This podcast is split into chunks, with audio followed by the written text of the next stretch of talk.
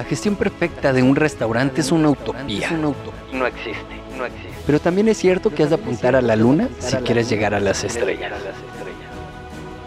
Bienvenidos a Restaurante 10X, el podcast donde desarrollamos una visión total, global, 360, para lograr el éxito en tu restaurante. Y para ello contamos con más de 10 expertos del sector que van a traernos en cada uno de los episodios sus mejores herramientas, estrategias de marketing, gestión y servicio.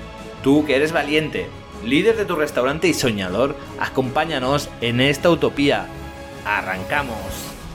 Muy buenas a todos, bienvenidos a un nuevo episodio de Restaurante 10X. Hoy me estreno, hoy voy a estar por primera vez grabando eh, con Nuria Nicolau, nuestra experta en servicio, y vamos a hablar sobre servicio, ¿no? ¿Cómo no? ¿Qué tal, Nuria? ¿Cómo estás? Muy bien, gracias por invitarme y estoy encantada de estar aquí. Nada, un placer como siempre. Hoy quería, bueno, eh, Nuria no sabe de qué vamos a hablar hoy. Hoy quiero enfocar un tema porque hemos hablado muchas veces pues, sobre la importancia del nombre, de la sonrisa y de pequeñas acciones, ¿no? Pero hay muchas veces que, que decimos qué hay que hacer, qué no hay que hacer, cómo hay que hacerlo, pero luego a la hora de la verdad, no sé si te pasa a ti también, Nuria, pero yo siento que los propietarios están perdidos y si fuera un pulso trabajador propietario, muchas veces este pulso como que lo tienen perdido, ¿no? Entonces me gustaría hacerte algunas preguntas y que fuéramos charlando sobre el tema de cómo ha de encarar, más allá de la, sonrisa o, todo lo que es el servicio, cómo ha de encarar un propietario con su personal. ¿Cuál es el primer paso que tiene que hacer? ¿Hay algún primer paso cuando tú llegas a dar una consultoría de servicio? ¿Qué es lo primero? ¿Cómo lo enfocas? Bueno, pues el primer paso, si no está abierto el local, es buscar al personal, porque claro, hay dos, hay dos mm, puestas en escena. Si ya tienes el local o no lo tienes abierto. Si no está abierto, lo que hay que hacer es buscar el personal adecuado que mm, vaya con, en línea con tus valores, porque si no, es, no te entienden, eh, si tu personal no te entiende, difícilmente mm, llegarás a él.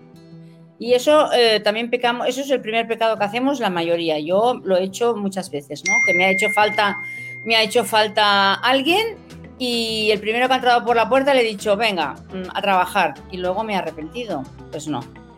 Debemos ser prudentes y mm, hacer que, mm, es decir, saber a quién, a quién cogemos. Eso es lo primero. Una vez tenemos el equipo, tenemos que entrenarlo, porque eso nadie lo hace nada más que los entrenadores de fútbol o de, o de, deportes. Y nosotros tenemos que pensar que, que tenemos un equipo y que tenemos que entrenar. Si no lo entrenamos, luego pasa lo que pasa, que uno no sabe, el otro tampoco, mm, así que vamos muy mal. Por eso luego pasa lo que pasa. Eh, te enfadas con el que está en barra porque no sabe dónde tiene las Coca-Colas que le faltan por poner en la nevera. Te enfadas con el de cocina porque no sabe dónde tiene. Claro, le has enseñado. Lo has entrenado. Lo habéis practicado todos muchas veces. No una vez, no. Muchas veces. O es que como ya lo hemos colocado, ya sabemos que está allí. No, eso no vale. Y una pregunta, ¿cómo, ¿cómo, hacemos este entrenamiento? ¿Cómo lo planteamos de principio? ¿Paramos, lo planificamos, lo diseñamos y, lo implantamos 100%? ¿Lo hacemos poco a poco? ¿Hay que ser más estricto? ¿Hay que ir dirigiendo? ¿Hay que dividir en equipos, en grupos, en responsabilidades? ¿Cómo, se gestiona? Para que no sea un... Mm, bueno, pues yo lo siento mucho lo que te voy a decir pero debido a lo que nos ha pasado últimamente en la pandemia, ¿verdad que nos vino de golpe? Y de golpe se acabó, pues tenemos que empezar así. Es decir, el, gerente, el director, el que mande en el restaurante, que coja papel y lápiz, que es muy fácil, y que se siente y que imagine qué quiere conseguir, cómo quiere que sus trabajadores trabajen. ¿A qué ritmo? Porque hay gente que quieren que, vayan, que sean rápidos, otros quieren que, se que sean más ceremoniosos. Cada uno a su, estilo que lo plasme en el papel, que diga, yo quiero esto, ¿no? Es como cuando vas a, vas a, no sé, quieres montar un negocio y no sabes, en principio tienes el dinero y dices, ¿ahora qué hago? Bueno, pues yo quiero hacer tal negocio. Pues esto es lo mismo. Papel y lápiz y poniendo nombres y situaciones y añadiendo los procesos. Primero, la vista general y luego, punto por punto, ir desarrollando todos los procesos que necesita cada punto. La cafetera, ¿qué procesos tiene? 20, 15, 10, los que sean. Porque ¿cuántas veces no nos ha pasado que hemos ido por un café y resulta que no hay azucarillos? Mm. Tienes que esperar a que te traigan el azúcar porque el último sobre se lo llevó el compañero y no avisó. Eso Y- es el día a día. ¿Y qué crees que es mejor? En este sentido, Nuria, ¿qué crees que es mejor? Eh, ¿Repartir por rangos, por tareas y responsabilidades el personal y formar a cada uno en su rango? ¿O todo el mundo, todo a lo loco y ya está? Primero, por cada uno en, el- en la posición en la que tenga que estar, tiene que saber su posición, cómo defenderla. Eso está claro. Pero sí que es verdad que todos tenemos que saber hacer de todo. Igual que el jefe tiene que saber hacer de todo, de todo es de todo, y si no es que busque un gerente que se lo, que se lo haga, pues el personal igual, porque a lo mejor hoy tengo una baja o tú tienes fiesta y eh, si tienes fiesta el de la cafetera, que es que no hacemos cafés. No. Entonces, pero claro, tenemos que ir por partes. Lo que no le podemos es coger un equipo que no están entrenados para nada, que van a su ritmo y machacarlos. No, vamos por partes. El gerente o el jefe que sepa qué quiere, que lo tenga muy claro, porque no se pueden dar órdenes y reórdenes y deshacer lo que he dicho y vamos a cambiar. Siempre se puede modificar si realmente entre todos vemos que hay un proceso que está mal, porque no todos hacemos las cosas bien, o hay alguien que viene nuevo y te crees que no sabe nada y resulta que aquel te dice la solución a tu problema y no te lo esperabas nunca, porque eso a mí me ha pasado. Yo siempre les he dicho a, mi- a, mi- a mis, a mi- a mis equipos, siempre les decía lo mismo, yo aprendo de vosotros todos los días. Y vosotros tenéis que aprender de mí, porque si no, no vamos, no Y vamos hablando. Hablando de equipos, más allá del propietario, ¿encuentras tú o el propietario de encontrar eh, una persona de referente en quien, en quien apoyarse o no? ¿Todo el mundo es igual? O sea, ¿hay como una persona de confianza en la No. que... No, yo creo que debe haber un responsable. Como en todos los equipos está el capitán, eh, pues aquí igual. Tiene que haber un responsable, eh, sea de. Si el equipo es de tres personas, una de las tres tiene que llevar un poco la responsabilidad. Los demás tienen que respetarle y él hacerse respetar sin pasarse. Mm, Claro. Yo creo que todos tenemos que tener un rango, cada uno es nuestro rango, pero todos dentro del mismo grupo, ¿no? Y entonces esto hay que también enseñarlo, porque la gente no está acostumbrada. Bueno, le cuelgas una medalla a alguien y se cree ya capitán general. Y aquí pues no puedes. Y esto no puede ser. No sé si pasa, bueno, pasa seguro, pero te lo pregunto. ¿Pasa que muchas veces encuentras que la persona que su- supuestamente es el responsable no es tan responsable y siempre sale alguna florecilla por ahí que, que despunta y que dices, esta persona es responsable? ¿Cómo lo gestionas? Sí, sí que, sí que ocurre, ocurre. A veces es muy, eh, bueno, pues hablando con ellos. La única manera que hay a veces es, es- es violento, porque no es fácil eh, tener que, decir a alguien, oye, mira, mm, esta persona sabe más que tú o lo hace mejor que tú. No es nada fácil. Hay que buscar las palabras, hay que buscar las maneras y a veces hay que hacérselo ver. A veces, quizás antes de tener la conversación todos juntos, quizás hacerle ver, oye, mm, ¿te has dado cuenta de esto? Mm, Yo creo que hay que gestionarlo lo mejor que se pueda, porque son problemas violentos. Cuando ya tocas el sentimiento de, la- de las personas, mira, hay una situación también en el trabajo que a mí me, me producía más malestar a mí que a, la, que a la persona que se lo tenía que decir. No sé si te viene bien que te lo explique, pero bueno, yo te lo explico y si no, Claro. pues no sé. Dale, dale. Eh, para mí lo que más me violentaba cuando tenía mis equipos directamente era decirle a alguien que se duchara cada día antes de venir a trabajar. Sí. Ahí lo dejo. Eh, para mí era, yo me ponía colorada, yo me sentía agobiada, pero tenía que decirlo. Porque los compañeros me decían, oye, tú eres la jefa, se lo tienes que decir tú. Cuando ya me venían quejas, que yo ya intentaba darme cuenta antes, pero alguna vez vas corriendo, claro, yo tenía diferentes puntos de venta y a veces no podía estar en todas partes. Y cuando me lo decían pensaba, bueno, ¿y ahora qué hago? Más Sí. violento que echar, o sea, que decirle, mira, vete y no vuelvas. O sea, mm, más violento para mí. Sí, porque además eh, aquí es un tema interesante. Uno, que es más violento porque hay una cuestión de criterio, de que igual esa persona pues está tan a gusto, ¿sabes? Entonces tú se lo dices y a lo mejor a ti te, a ti te sienta súper mal y la otra persona pues igual le sienta un poco mal, pero a los dos días viene igual, sin ducharse, ¿no? O una semana después, pues no se ha vuelto a duchar. Se ducha el día después de que se lo digas y luego ya no se ducha. Porque es como que él no lo tiene como un criterio eh, a, a medir, ¿no? Para él no le presta importancia. Entonces tú como que se lo tienes que volver a repetir, ¿no?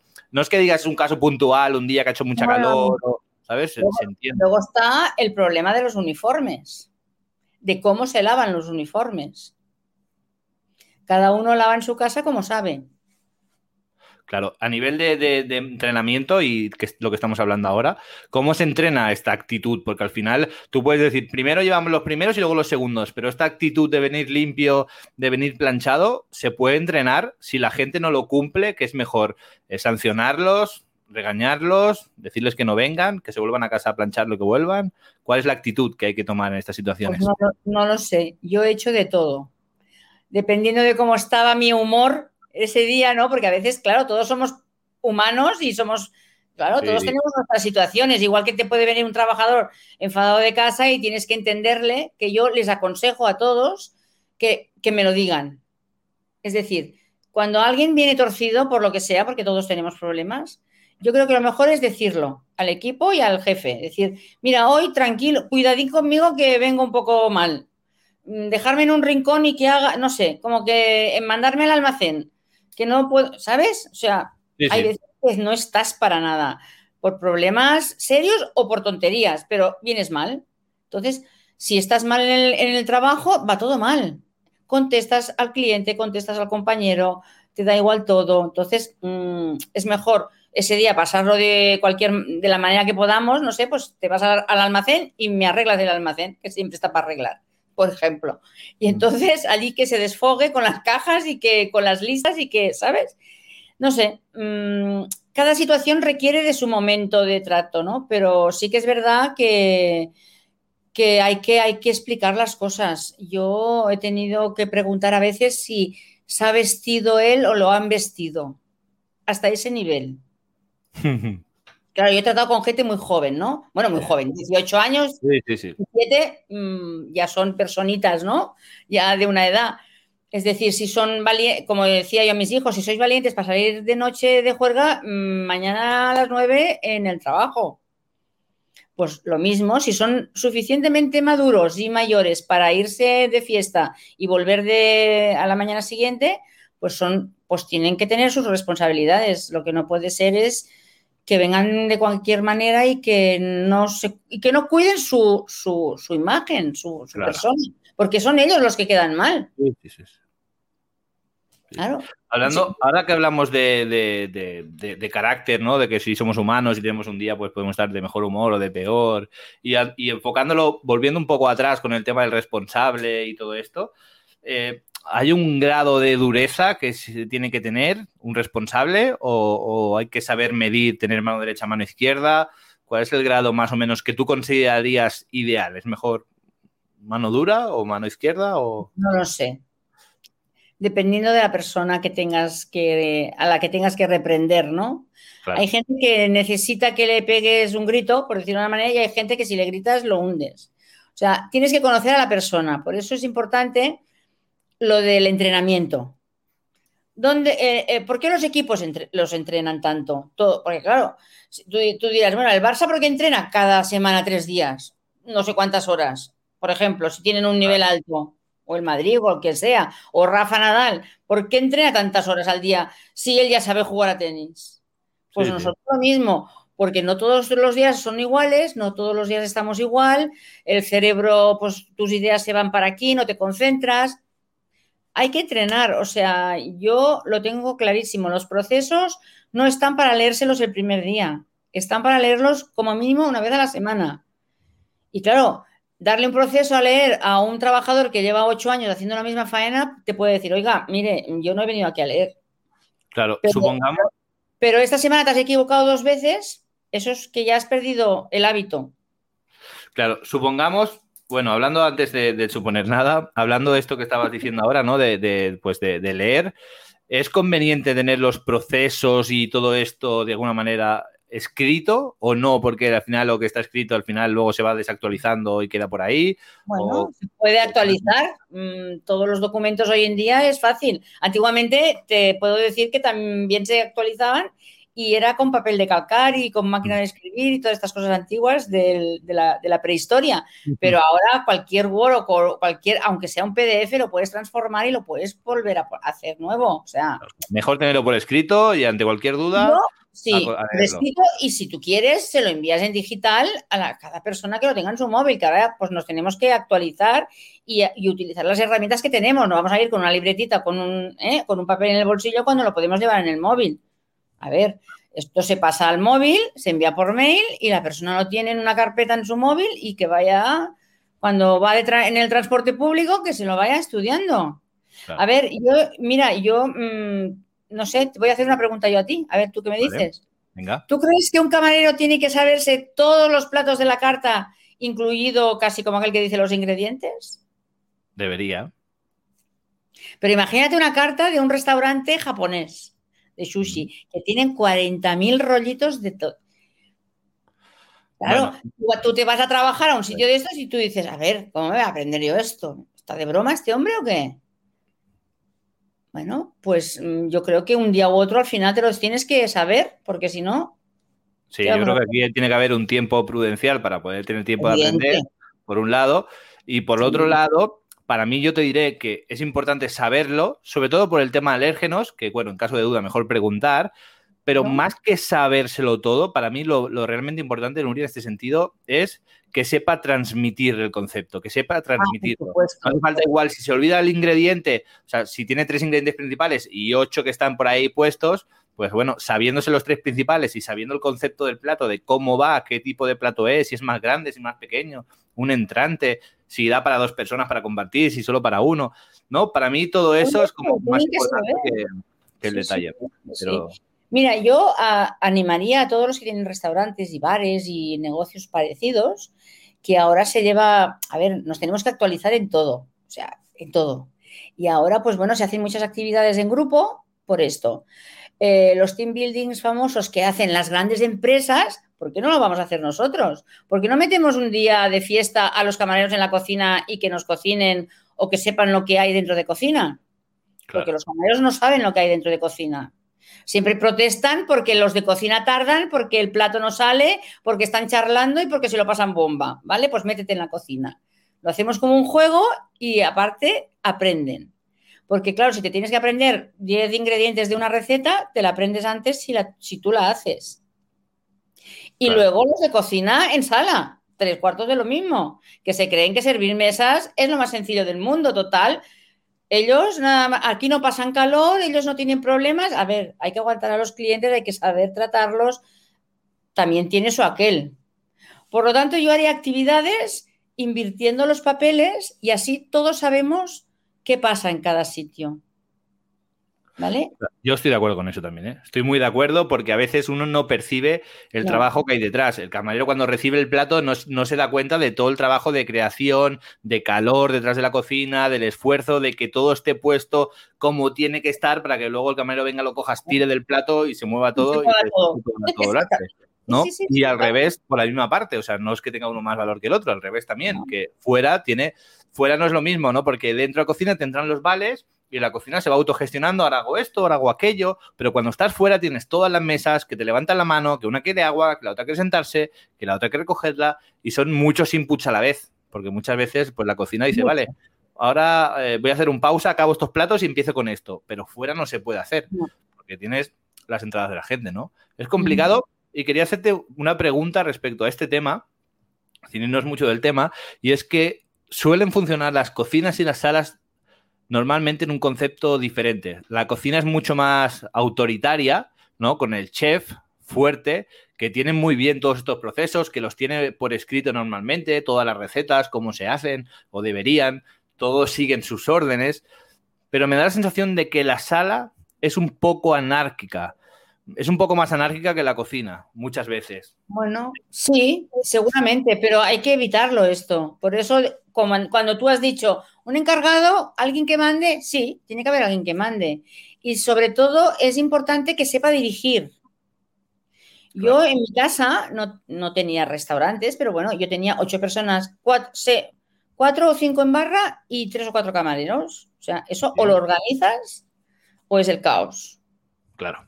Entonces, yo era la que organizaba y en, y en cada tienda tenía una responsable que yo ya había entrenado y le decía, y a los demás les decía, no es que no haga nada esta persona que está aquí, vuestro compañero o compañera. Él- tú tienes que estar pendiente de los clientes, del camarero y de la dependienta. O sea, en este caso era una dependienta, ¿no? Pues, claro, yo tenía que estar sabiendo quién se sentaba en las mesas, si alguien ya lo habían dejado por lo que sea, porque te despistas y hay una mesa que la dejas porque vienen todos de golpe, a veces. Claro, en los sitios de playa, en verano, en los restaurantes estos que son, que los conoce mucha gente y que todo el mundo quiere ir a comer, todos van a la, a la una. Si tienes 40 mesas dentro y 30 fuera, a ver cómo lo haces. Te viene un boom de gente que o estás preparado y alguien dirige la orquesta o esto es un desastre.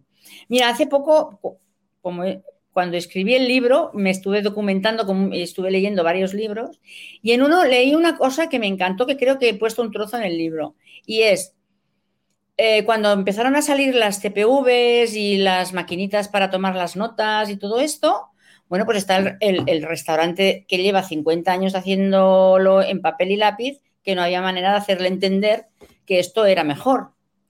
Y al final el hombre dijo, bueno, no nos vamos a pelear, le dijo al, al que le vendía las máquinas, ¿no? Dice, vamos a hacer una cosa. Pues claro, al que le vendía las máquinas le decía, tiene que tener una terminal por camarero, porque cada uno tiene que coger sus comandas, y aquel hizo números y dijo, yo no me puedo gastar este dinero ahora, para que luego no me sirva y para que luego estos no sepan cómo funciona.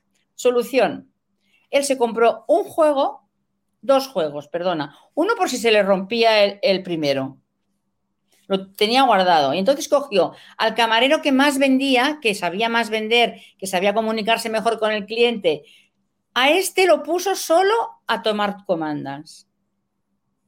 Y el resto los repartió, uno con las bebidas, el otro con los primeros, y los demás, claro, y le pregunta, el, hay uno que pregunta, ¿no? Y le pregunta, bueno, ¿y las propinas? Dice, pues también las repartíamos. Dice, lo solucioné con una máquina.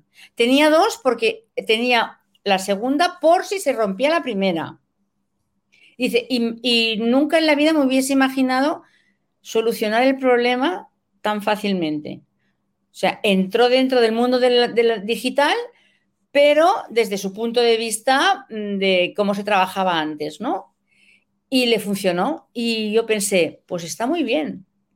Porque a mí me pasaba, yo he tenido, ya te digo, en cada punto de venta tenía varios camareros. Siempre estaba el típico que se camelaba a las, señoras mayores, que los niños iban a buscarle. ¿Por qué? Porque sabía hablar, porque sabía conectar, porque sabía vender. Y es el que más propinas tenía y es el que más envidias tenía de los compañeros, porque todos decían, es que este se lleva todas las propinas. Y digo, pues haz lo, haz lo mismo que hace él. Si tú vas seco, antipático a una mesa, no te van a dejar propina. Pero él llega sonriente, le pregunta por la tía, por el, ayer por qué no vino y se acuerda de qué tal y, que, y ya sabe hasta lo que quiere, pues se le tiene que dar propina, sí o sí. O sea, es que mmm, a nadie le cuesta darle propina a una persona que te trata así. Por sí. lo tanto, en todos los, a ver, en todos los restaurantes y los bares y en todos, en todos los trabajos hay siempre alguien que sirve más para una cosa que para otra. El jefe tiene que saber dónde lo pone. Exacto. Porque a lo mejor tiene un barista excelente uh, arreglando el almacén o recogiendo mesas y estaría mejor haciendo cafés. Aquí, aquí hay, hay, una clave que lo voy a ligar con lo que estábamos hablando antes, ¿no? De la cocina y la sala. Y es que la sala creo que es un poco más anárquica porque normalmente me da la sensación de que para la sala se buscan perfiles de responsables que están un poco por debajo del chef normalmente. Muchas veces no, pero se cogen perfiles que cojan reservas, que hagan caja, pero es que un responsable de la sala es prácticamente casi el responsable del local, porque es abrir, es cerrar, es gestionar el personal. Se tiene que entrenar en muchas más direcciones, que no solo abrir caja y cerrar caja, ¿no? O sea, llevado a la cocina es desde que llegan los pedidos, salen, cómo se meten en la nevera, cómo se sacan, cómo se limpian.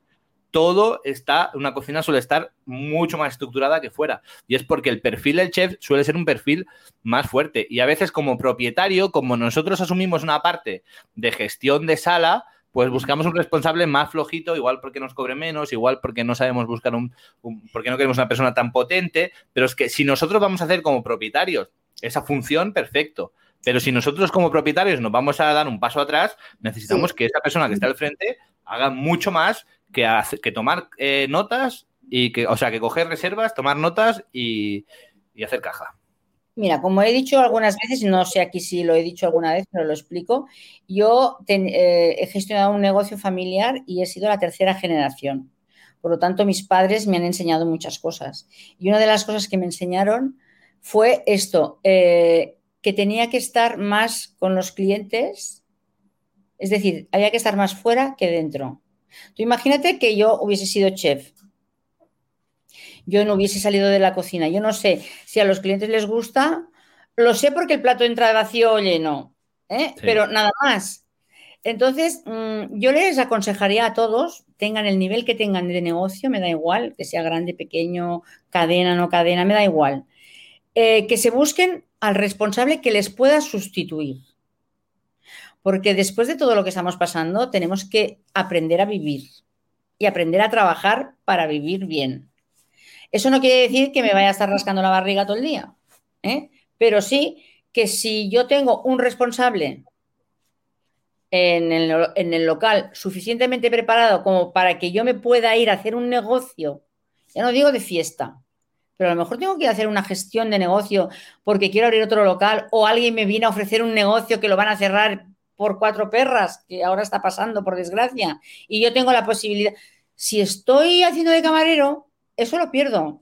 Y si me tengo que dejar el local en manos de gente poco preparada, cuando vuelva lo que no encuentro es el mío. Me voy a buscar uno y vengo y no encuentro. Claro, ¿entiendes? Tal cual, tal cual.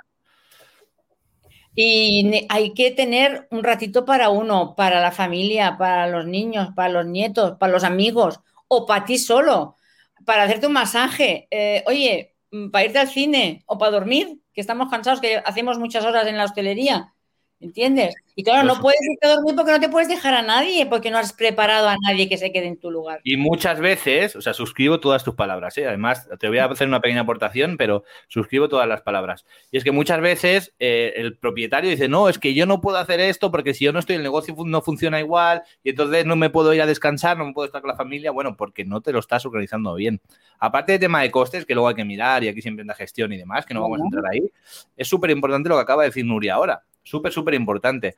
Y yo sumaría que, aunque lo como dice ella, aunque no quiere decir que tú te vayas a ir a tomarte por ahí de vacaciones y no vayas a volver nunca, pero es importante de que tengas un responsable de que sea capaz de suplir lo que tú haces. Y luego a mí me gusta pues llevarlo más, como si fuera un acordeón, ¿no? Llevarlo más allá y que haya una persona que pueda sustituir a ese responsable si ese responsable te sustituye a Ah, por supuesto. tareas. Igual que en el está el chef, con el segundo de chef, ¿no? Que si no está el chef, el segundo puede asumir estas tareas y hay otra persona que pueda asumir ese rol, ¿no? Y que de alguna manera tengas como un pequeño plan B, que si bien, como hemos dicho al principio, de primeras, tú dividas a cada uno, cada personal, pues tú a la barra, tú reservas, tú en la entrada, tú este rango, tú este rango, pero que sean capaces de como mínimo tener otro rol, por si acaso hay que hacer un movimiento, poder gestionarlo de manera fácil. Esto lo entienden muy bien los que trabajan en los que son actores de teatro. Los actores de teatro esto lo tienen clarísimo. Todos se saben el papel de todos. Porque como se ponga el primer actor o la primera actriz mala, la segunda está esperando, porque no le van a dar nunca el papel a ella mientras esté la primera. Claro.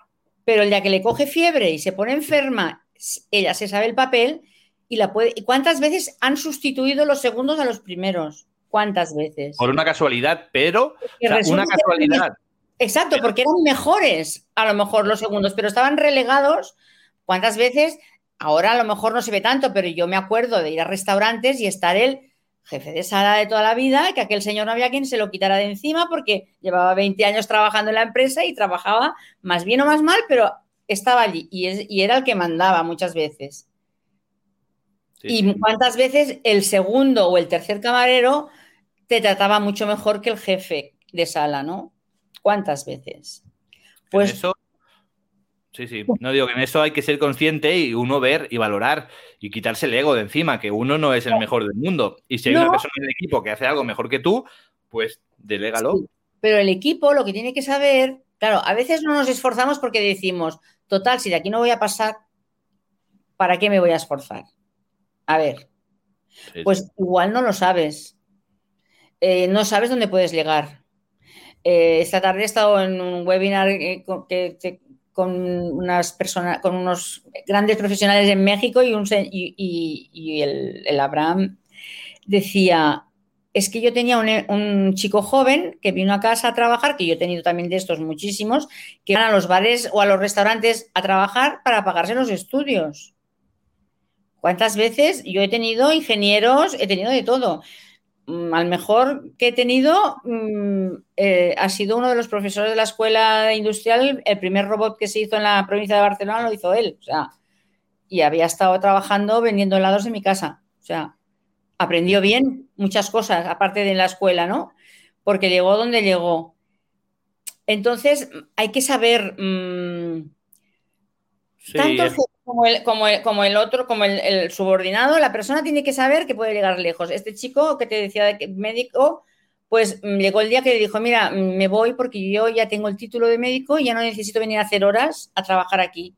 Y el jefe le dijo, perdón, pero si te vas de médico te vas a equivocar, porque tú esto lo haces muy bien. Y lo ha tenido 20 años trabajando en la empresa. O sea, ha sido como su segundo, ¿no? Y el hombre, se, y el hombre se, se- se pasó ocho años estudiando medicina para ser médico. Y resulta que no se daba cuenta que lo suyo era lo que estaba haciendo, ¿no? Pues tenemos que darnos cuenta de que aunque es que, claro, eh, la palabra camarero, la profesión, siempre la han, eh, como que la han denigrado mucho. Esto yo lo comparo, es que yo a mí el fútbol no me gusta, pero lo, lo- lo nombro mucho. Yo esto lo comparo con los masajistas. Yo me acuerdo que cuando en los primeros años de ver yo partidos de fútbol, el masajista era el último, o sea, era un señor que llevaba una botellita y daba un masaje a los que se hacían daño. Hoy en día, ser masajista de un equipo de nivel es importante. sí. De hecho, mm, ya son, ya tienen unas carreras, se han, han- se han hecho estudios específicos, se han preparado para ser camarero, pues lo mismo. Eh, podemos empezar de camarero raso, podemos hacer eh, carrera si nos gusta el, café y los cócteles, podemos hacer carrera eh, dentro del restaurante. Hay muchos niveles para llegar más lejos. A lo mejor en el restaurante que empezamos no, pero hay otros restaurantes que demandan gente preparada y no hay ahora. Sí, sí. Ahora no hay gente preparada para los restaurantes. Pues ahí, ahí está la, la- la oportunidad de todos los chicos y toda la gente que han estado sirviendo mesas simplemente, pues ahora está, ah, todo lo que saben que lo, que lo pongan en valor. Yo aquí diría que, que, por, por un lado, yo siempre digo a estos chicos ¿no? que están estudiando otras cosas, que me da igual lo que hagan de fuera, lo que vayan a ser mañana, si van a durar seis meses o un año en la empresa, pero mi- si estás aquí, das el 100%, aprendes y estás al 100% y estás aquí. Que el día de mañana te saca la carrera y te quieres ir, vale. Pero si estás aquí, tienes que disfrutarlo. No vale, no. Estoy, yo que estoy estudiando, esto es de paso. Bueno, es de paso, pero te estoy pagando. Por lo tanto, formas parte de una empresa, de una Sí. filosofía, de un concepto y tienes que adaptarte y saberte la carta como el otro, aunque solo vengas el fin de semana, porque Sí, es tu trabajo. Y entonces, también me parece muy interesante lo que has dicho del actor. Y aquí también está el mérito de las personas de estar preparados, porque si el segundo actor no se sabe el texto, cuando el primero tenga fiebre, pues lo hará el tercer actor o el cuarto. Por lo tanto, es importante estar preparados para, para todo esto, ¿no? Y quería Pues hacerte una última pregunta, perdón, para, para por acabar y por no alargarlo mucho más. Vale. Eh, aunque podríamos estar aquí horas y horas hablando sobre esto, Tenemos rollo para rato. infinito, exacto. Y es, ¿qué le dirías? Esta pregunta la hago siempre, ¿no? Pero ¿qué le dirías a aquellos propietarios que estén pensando? Bueno, decidme lo que queráis, pero yo no voy a formar a mi personal, porque ¿para qué lo voy a formar y me voy a gastar dinero, esfuerzo, tiempo y dinero? Si luego se van a ir a otro sitio, porque tengo mucha rotación. ¿Qué les dirías? Formar sí, formar no, porque luego se nos van. Pues por lo mismo, lo mismo que tú has dicho hace un momento. ¿Y qué le exiges a tu personal que haga el trabajo bien hecho? Pues tu trabajo es formar y enseñar a tu personal a hacer las cosas como tú las quieres. Porque que, claro, a veces decimos, es que no saben hacer nada, perdona. ¿Tú le has dicho cómo quieres las cosas? Sí. A lo mejor sabe hacerlo como tú quieres y no sabe hacerlo como él se piensa que tú quieres. Entonces, por eso yo creo que sí, que hay que formar al personal, se vaya mañana, se vaya pasado mañana, me da igual. Estoy contigo. Además, no es un esfuerzo, es que debe ser una parte de la filosofía de la empresa. O sea, si tú entras hoy, pues son, vas a una formación continua de, pues mira, cuando eres nuevo tienes esta formación, luego cuando estás de esto está otra formación y ya está. Y dependiendo del momento en el que estés, formas de una forma o en otra cosa, pero ha de ser un- una constante y tienes que preocuparte por tener un personal mejor tú. Si luego Sí. se van, pues mira, pues mira, has formado una persona y puedes estar orgulloso y contento. Claro. Pero mientras, lo tienes tú. Y acabar- Dime, perdona, dime. añadiría otra cosa. El jefe también se tiene que formar. Claro. Porque eso de que yo ya lo sé hacer todo, mm, siempre hay cosas nuevas, cosa- em, productos nuevos, eh, herramientas nuevas, maquinaria nueva, mo- modos de hacer las cosas de diferente manera que es- alguien un día se ilumina y dice, oye, ¿esto por qué no lo hacemos así? ¿Quién nos iba a decir a nosotros que de un trocito de patata, eh, cortadito plano, se podía hacer una pelota? Si lo metes en la sartén según de qué manera, ¿no? Pues Mm. como esto, todo, como esto, todo. Por lo tanto, el jefe es el primero que tiene que aprender. Cada Siempre, día. bueno, cosas Exacto. Yo soy partidario de todo lo que siempre eh, hablamos, tiene que empezar siempre por uno mismo, por el propietario, porque muchas veces, no, es que lo que tú has dicho, no, es que este no sabe lo que tiene que hacer, pero tú se lo has dicho, pero tú sabes lo que tiene que hacer, no, es que siempre deja, eh, no sé, siempre deja el pan en el sitio que no es, ¿vale? Pero ¿cuál es su sitio? ¿No? Siempre deja el pan desordenado, o las sillas desordenadas. ¿Tienen un sitio? No, no tienen un sitio, pero que esté ordenado. Bueno, si no tienen un sitio, pues entonces ya es criterio de cada uno. Por lo tanto, primero tienes que saber tú dónde está el sitio, primero tienes que formarte tú, primero tienes que llegar puntual tú, primero tienes que llegar tú limpio y planchado. O sea, siempre, todo, todo siempre empieza por uno mismo. No vale lo de, ah, como soy jefe, pues tal. Da para mucho el tema. Seguro, tenga, seguro igual hacemos otro episodio continuando Vale. esta charla. De momento lo vamos a dejar por aquí. Sí que quiero introducir un poco a la gente y también a ti, Nuria, que mi planteamiento para el siguiente episodio que vamos a hacer, vamos a emitir de aquí a cuatro semanas, si no me equivoco, y quiero que hablemos sobre gestión de servicios, es decir, eh, cómo repartirse en rangos, eh, tomas de reservas, cómo tomar reservas, eh, la apertura, el saludo, un poco todo lo que es la gestión del, del servicio, ¿vale? No sé si quieres aportar algo más sobre el tema de la formación de hoy o nos vemos. No, así. simplemente que, que hagan lo que les guste. O sea, si haces lo que te gusta, al final tú eres el primero que quieres aprender. Eh, yo sé de, gente, de personas jóvenes y menos jóvenes que se han ido de los trabajos que tenían porque no les enseñaban, porque querían aprender más, querían ir a otro sitio para aprender más. Por lo tanto, ah, y hoy esto es muy necesario, porque la vida está cambiando mucho, el mundo cambia cada segundo y cada segundo tenemos una cosa nueva y tenemos que seguir estando en la ola, como se suele decir, ¿no? Y si no aprendemos a navegar, no nos vamos a hundir. Así que ánimo y aprender todos los días algo. Totalmente. Seguro que, seguro que retomamos este tema otro día porque se me quedan muchísimas más cosas que pueden entrar aquí y, y que lo, lo dejamos. Así que vamos a dejarlo esto como parte 1.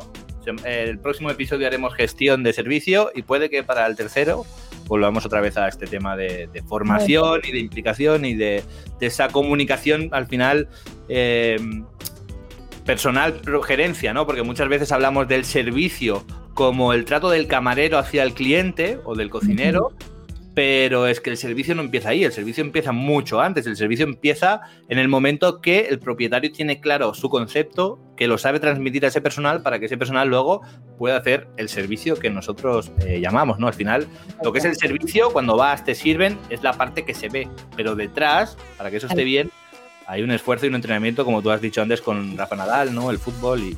Sí, sí. Pues sí. Tal cual. Muy bien, Nuria. Pues eh, recordar a los oyentes que te pueden seguir en Nuria, arroba en Instagram, arroba Nuria Nicolau Consultoría, consultora. Consultora, sí. Arroba Nuria Nicolau Consultora. Y si no es en mi web, www.nurianicolau.com. Y ahí están todos los contactos, teléfono, lo que quieran, lo que necesiten. Y si no, a través nuestro, arro- arroba restaurante 10X en el Instagram. Y nada, ha sido todo por hoy. Yo soy un Fernández, de Restaurantes Rentables, y nos vemos en el próximo episodio. Hasta luego, Nuria, un placer. Adiós. Chao.